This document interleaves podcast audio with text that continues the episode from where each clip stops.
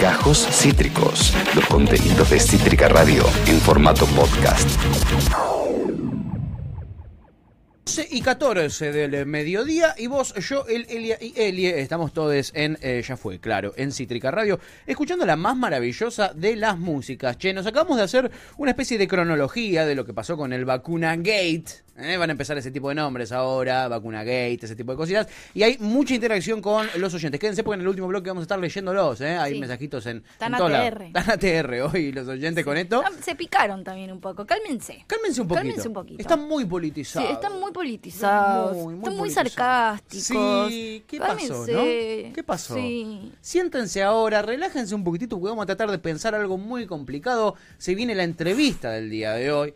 Alguien que me explique todo esto. Alguien que nos explique todo esto, ¿eh? todo esto es eh, eh, la inflación, chiquis, ¿eh? el control de precios, porque recordemos, antes del vacuna gate había una gran noticia de la semana y es el avance en el acuerdo de precios y salarios, ¿no? En la creación, que hoy fue recién oficializada, del Consejo Económico y Social. Hoy fue oficializado esto. Eh, la idea es desarrollar políticas a largo plazo con el, con el Consejo Económico y Social, pero con el acuerdo de precios y salarios, vieron, recuerdan esas reunioncitas que tenía el presidente con empresarios, con sindicalistas, etcétera, menos con, con pymes, pero bueno, eso, eso es otro tema.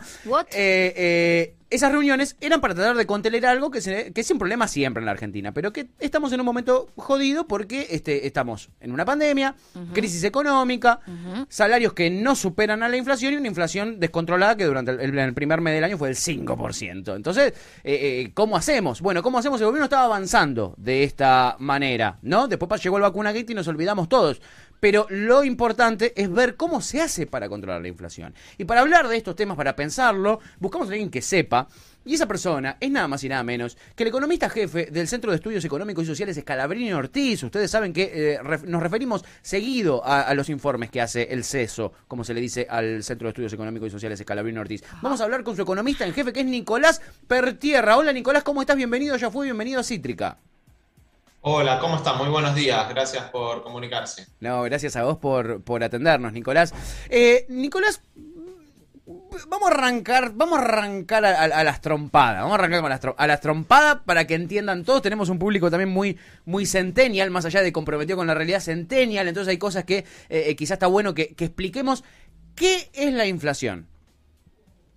Bueno, el proceso inflacionario tiene que ver la forma en la que se ve, básicamente, es en, el aumento constante de los precios. Y cuando nos referimos a los precios, lo que medimos, lo que nos muestra ese índice de inflación, son los precios de varias cosas, algunas no, podemos aclarar también que no incluye el índice de inflación, que tiene que ver básicamente con una canasta básica, con una canasta de alimentos, pero también de recreación, de transporte, de entretenimiento, de vestimenta, de servicios públicos también, de nafta, de tarifas y algo importante para señalar, porque justamente me lo consultaban a raíz de otros informes que hacemos nosotros, Sí. eh, es lo de los alquileres. Por ejemplo, cuando hablamos de la inflación, no hablamos de lo que es alquileres, por lo menos no está contemplado eso dentro del índice de inflación, Mira. pero nos referimos a eso, a ese- a ese proceso que ya lleva eh, casi una década de aumento sostenido con distintos niveles que nosotros denominamos como de inercia inflacionaria, ¿no?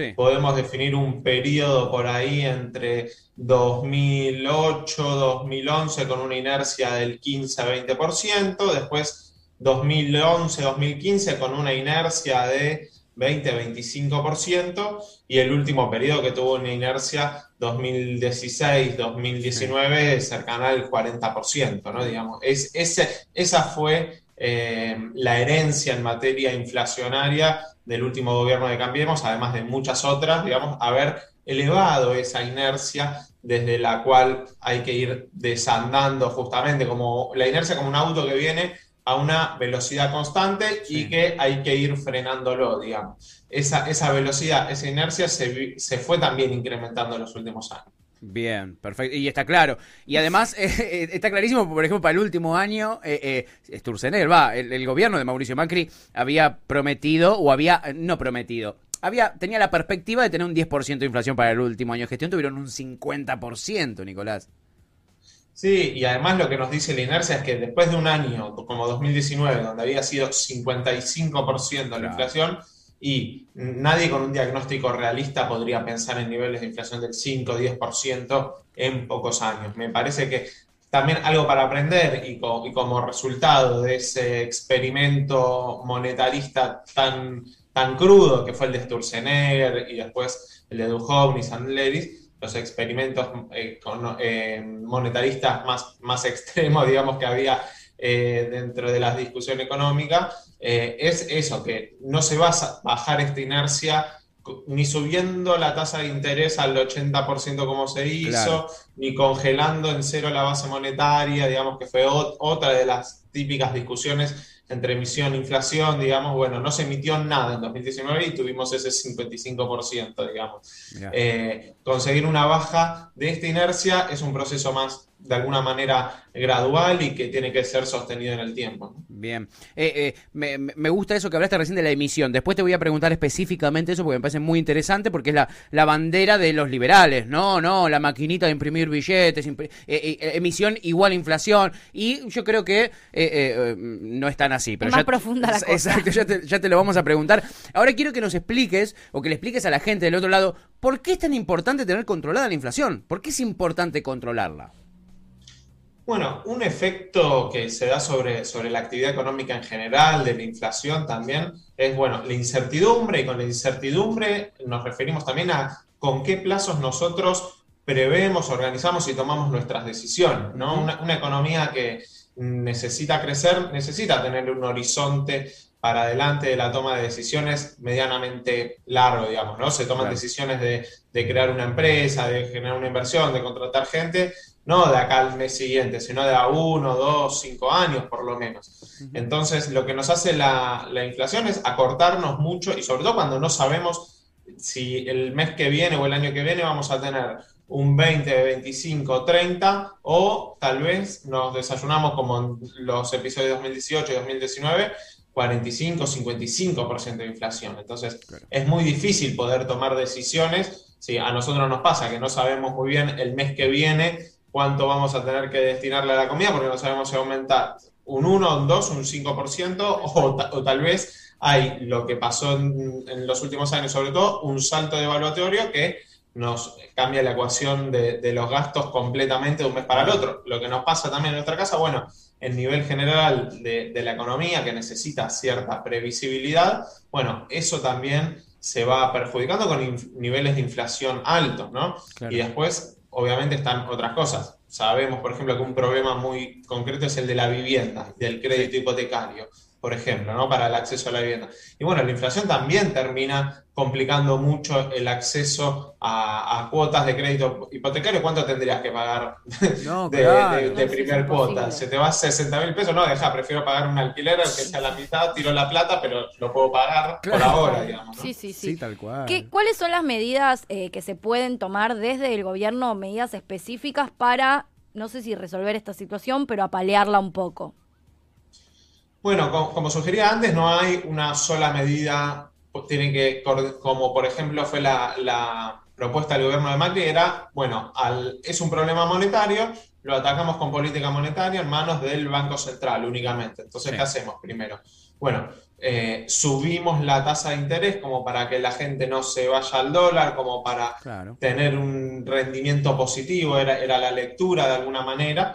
Eh, para que haya tasas de interés positivas y con eso ir desinflando la economía. Bueno, la llevan a no hizo, el 80% no, no funcionó, pero y después otra alternativa era la de la emisión. Bueno, es un problema directamente asociado a la emisión monetaria. Congelemos la emisión. Bueno, tampoco fue tan lineal. Entonces, me parece que hay, igual, sin embargo, la política económica y la política monetaria en particular, digamos, tiene un rol ¿no? en el Banco Central. Mm. Diría que es por tres lados el ataque al problema que, como decíamos, es gradual, complejo y por distintas aristas. Una política, me parece, que es la que comentaba al inicio, que tiene que ver con sentar actores claves como eh, trabajadores organizados en sindicatos, que coincido también que podría ser más amplia, incluir incluso algunos movimientos sociales, sectores empresarios de distintos rubros, de distinto tamaño, eh, algunos asociados al mercado interno, otros asociados al mercado externo porque dependen de exportaciones. Bueno, a, esos actores económicos que son bastante clave, orientarlos desde la política, en esto, de decir, bueno, las expectativas van por acá, tengamos un, un escenario, un contexto donde vayamos poniendo en común estas expectativas y ahí una parte importante la tiene el gobierno, pero bueno, también depende en definitiva de, la actitud que terminen teniendo estos actores, digamos, ¿no? Y, algo de, este, de, este, ámbito, digamos, más político, por llamarlo de alguna manera, de, encarar el tema inflacionario, que es muy distinto a otros acuerdos que se dieron obviamente hace 40, 50 años, donde antes sentabas un dirigente sindical que tenía una representación ya muy, muy grande y, un, y un representante del sector empresario y, en esa mesa, digamos, de café podía cerrar un acuerdo social. Hoy vemos que para, para poder hacer algo parecido tenés que irte al CCK y sentar 60, 80, 100 personas, digamos, una realidad económica que es muy distinta, ¿no? Mm. El sector del trabajo, ni hablar, que ya la Confederación General de Trabajo responde en función de los trabajadores registrados, que ya sabemos que son como mucho dos tercios. Y dentro de esos dos tercios también hay una enorme gama, ¿no? Eh, pero bueno, para, para, cerrar las estrategias antiinflacionarias, digamos, diría una política de expectativas de mediano y largo plazo, eh, una macroeconómica y otra microeconómica. Macroeconómica básicamente tiene que ver con el rol del Banco Central, con evitar básicamente saltos bruscos de tipo de cambio, ¿no? Porque algo que vimos es que la inflación se disparó cada vez que se disparó el tipo de cambio. Entonces, hay un rol importante ahí de evitar esto. Bueno, también, y, en un contexto con el de los controles, a cambiar y aparece, ¿no? En septiembre, octubre, justo antes de la aceleración inflacionaria, la brecha había saltado bastante. Bueno, tener como un objetivo de política económica de brecha cambiaria, bueno, también es importante. Y lo microeconómico me refiero más a los acuerdos puntuales, de, por ejemplo, el caso del maíz, el caso de las carnes, algunos programas de precios que sirvan como referencia, no específicamente, digamos, para contener la inflación, pero para evitar algunas veces lo que se llama la, dispersión, ¿no? Como ese rol que cumple precios cuidados, digamos que una mermelada más o menos yo sepa cuánto tiene que valer y que no salga 40 pesos, 60, 80 y 180 en otro lado, porque también pasa eso, ¿no? Bueno, un, un, poco esas son las tres, las tres patas, digamos, una política más sectorial, una macroeconómica y una microeconómica también. Recién, Nicolás, recordemos, estamos hablando con Nicolás Pertierras, el economista jefe eh, del Centro de, Estudios Económicos y Sociales de Scalabrini Ortiz. Eh, mm, quiero aprovechar esto que recién mencionabas, ¿no? El tipo de cambio, y que esto también influye en que haya inflación o no. ¿Cuánto hay eh, de aumento de precios por que, porque de verdad los insumos cuestan más porque algunos vienen en dólares y cuánto hay de especulación detrás de los aumentos de precios por el aumento por la, por la brecha en el tipo de cambio yo creo que no, es tanto especulación, sino esta expectativa de que, bueno, ya partimos con una inercia. Ese es el rol de la inercia, sobre todo, que es tan clave que hay que ir desanclando de a poquito. A mí me tocó trabajar en distintos sectores, por ejemplo, ¿no? Sector gráfico. Nosotros teníamos algunas discusiones también, teníamos que fijar precios de alguna manera. Nosotros sabíamos que la inflación más o menos proyectábamos podía ser del 30%. Eh, y ahí cuando vos tenés que fijar precios, también decís, bueno, ¿qué hago yo? Espero al, por decir algo, el primero de enero y aumento de una, un 30% de los precios, que también eso, digamos, se, se, ve de cara a los clientes con los que trabajas, che, de un mes para el otro me aumentaste 30%, digamos. ¿Qué, ¿Qué, pasó? No, bueno, ¿y cómo te explico? Yo que, bueno, en realidad no te había aumentado los precios en todo el año. Bueno, ¿qué hacen las empresas para eso? Digamos, van repartiendo aumentos en tres meses un 10%, en otros tres meses otro 10% y así, ¿no? Eh, esa, esa, es la inercia, digamos, lo que va haciendo. Bueno, yo por las dudas preveo que si no me aumentaron, cosa que es muy probable, digamos, que hayan aumentado, me, van a estar aumentando en los próximos meses, no sé, el papel, la tinta, lo, que fuere. Entonces yo ya voy proyectando esos aumentos y, así se genera esa inercia que por eso es difícil de, de, desarmar porque está muy anclada en las expectativas, digamos. Mucha de la inflación que tenemos hoy se explica porque, por la inflación pasada. Es medio, digamos, circular el argumento, ¿no? medio tautológico, pero, pero no por eso es menos, menos real y menos efectivo y es la dificultad de, la situación actual. Eh, totalmente, es como, es como una serpiente mordiéndose la cola a sí misma en un punto, ¿no? Es, es un poco esa la imagen. Eh, y, pienso que eh, a lo largo de la historia argentina hemos tenido estos momentos. Yo nací en una hiperinflación en el 89 eh, y hubieron más, muchísimas más. Eh, en un momento tuvimos el 1 a 1, entonces no, no había este, este tipo de, de problemas porque había paridad con, con el dólar. Este, traía otro tipo de problemas que no, vienen al, que no vienen al caso, son problemas distintos. Pero después tuvimos también un ciclo que fue muy virtuoso en ese sentido, teniendo inflación y todo, que fue el del gobierno de Néstor Kirchner, por ejemplo. ¿No? Donde había mucha emisión monetaria, había emisión monetaria, pero a la vez las paritarias, etcétera, se cerraba por encima de la inflación, entonces la gente tenía guita en el bolsillo y a pesar de haber eh, eh, eh, guita imprimiéndose, no era un problema tan grave la, la, inflación, porque no se comía el salario de la gente. ¿Cómo se explica, Nicolás, ese proceso que vivimos en esa época de la Argentina? Bueno, ahí lo que falta es, digamos, a dónde va esa emisión y básicamente si termina siendo de alguna manera convalidada por el nivel de actividad. Porque claro.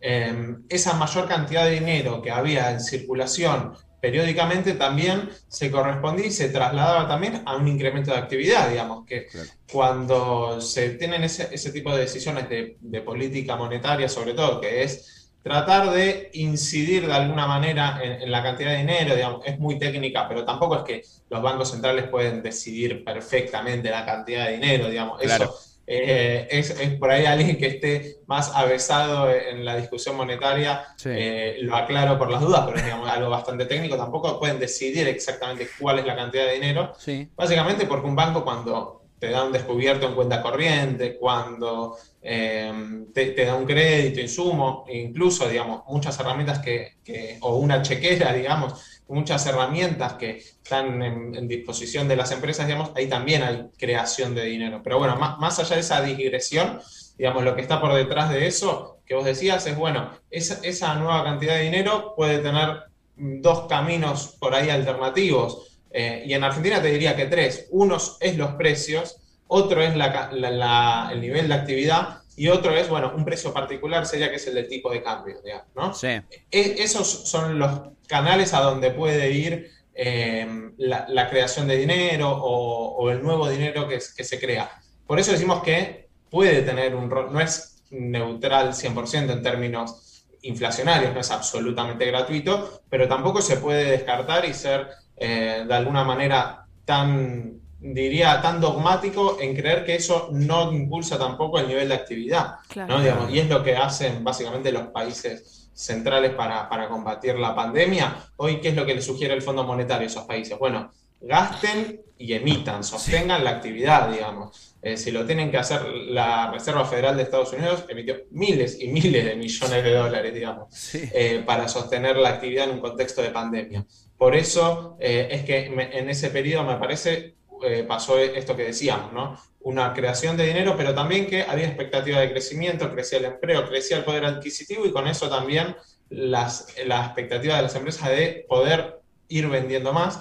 Entonces se terminaba convalidando y absorbiendo de alguna manera por, por el nivel de actividad. Claro, eso, e, eso fue lo que hizo particular ese periodo de tiempo, ¿no? En, en, materia económica, monetaria, etcétera. Eh, ahora estamos en otro tiempo, claramente. Hemos tenido cuatro años de, macrismo que han dejado muy golpeada la, la, situación económica del país y financiera, sobre todo financiera. Y, y en este momento empiezan a surgir, y hace un par de años ya, Nicolás, movimientos como los que se autodenominan libertarios, que muchos de libertario en verdad no tienen, son más que nada liberales tradicionales, pero, pero es como que esta idea llegó renovada en forma de fichas a los eh, eh, jóvenes centennials y millennials interesados por la política y por la economía. Eh, ¿Cómo, ¿Cómo explicás vos o cómo intentás entender vos como, como economista este fenómeno, este fenómeno de, de estos jóvenes liberales? Bueno, yo lo entiendo de, sobre todo de una manera que cumple un rol, me parece, eh, en la legitimación incluso, por más que muchas veces la estrategia dice, bueno, nosotros no tenemos nada que ver incluso con el último gobierno del experimento más neoliberal que tuvimos en los últimos 20 años, que fue el gobierno de Macri, esa estrategia, digamos, de diferenciación es como de alguna manera marcar la cancha y decir, bueno, esto se quedó corto, no tuvo éxito por no haber ido a fondo con ciertas reformas liberales, digamos, ¿no? Como, Y también como, como una estrategia de legitimación y correr el centro de la discusión, ¿no? Ubicándose en un extremo eh, muy, muy radical de alguna manera, con ideas económicas que, bueno, de hecho me, tocó discutir con algunos personajes eh, también en medios y sobre esto mismo, la política monetaria, y planteaban, por ejemplo, la necesidad de dolarizar la economía, ¿eh? así, pero sin eufemismos de alguna manera.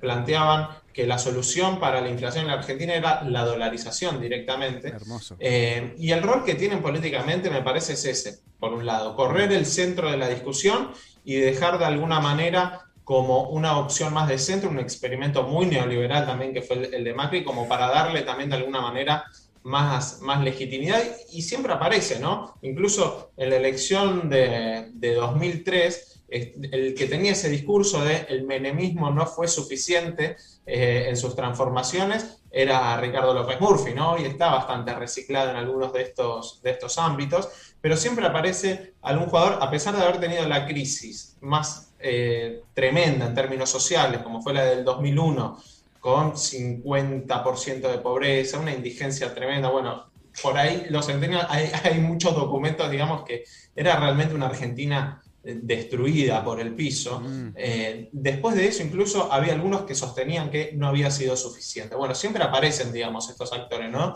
Como para tratar de legitimar en parte el proceso anterior. Y volviendo a la discusión de la, de la dolarización, yo lo que, lo que planteaba era, bueno, pero fíjate lo que hubiese sido un banco central tan atado de manos, básicamente, que no tenga esta, esta herramienta, digamos, del financiamiento, que el Tesoro, el gobierno nacional no se pueda financiar con el Banco Central en un contexto como la pandemia. O sea, no hubiésemos tenido ni media de las políticas sociales que hubiésemos tenido, ni ATP, ni IFE, ni, tarjeta alimentar. O, hubiese, la, única, la única salida hubiese sido endeudarse en el mercado externo en dólares a tasas altas, digamos, que no decide el país. Claro.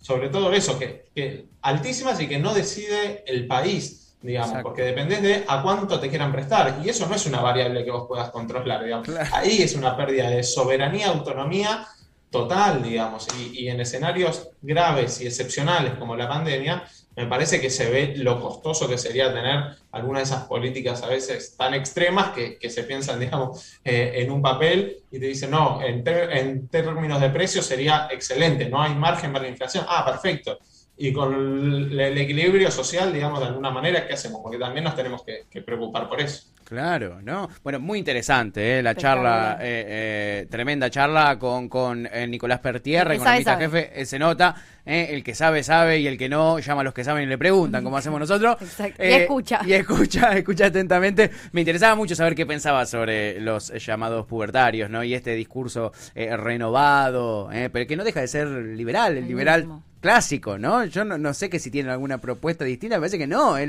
lo más liberal que hay, Nicolás, no es nuevo.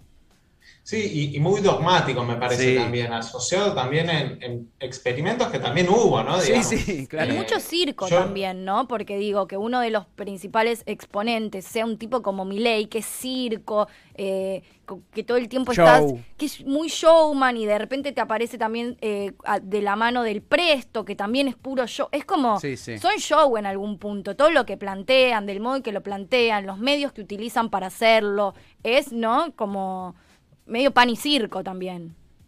Sí, con soluciones que eran muy inmediatas, porque en esta discusión lo, que se, lo que se me planteaba era, bueno, la inflación se termina el mes que viene. Ah, bárbaro. Y de repente, mirá, qué, loco. Nosotros todos teníamos una solución para el problema más constante de la Argentina en los últimos 15 años y no la teníamos. Y me parece que es importante también explicar, porque es estas consecuencias, digamos, ¿no? Te quedás atado de pies y manos ante una pandemia, ante cualquier cosa y que pueda venir del mundo de afuera y una pérdida de autonomía y soberanía de los estados absoluta, digamos. Un costo me parece demasiado alto, ¿no? Sin duda, sin duda, Nicolás. Bueno, te, agradecemos muchísimo por, por esta charla, por haberte tomado el tiempito de hablar con nosotros, de responder nuestras preguntas. Eh, eh, ha sido un gustazo, nosotros siempre estamos atentos a, todos los, los, laburos que hacen en el, en el CESO, eh, así que de paso, ya que estamos, te agradecemos por eso también, Nicolás. te mandamos un abrazo enorme, seguramente prontito te estaremos volviendo a molestar.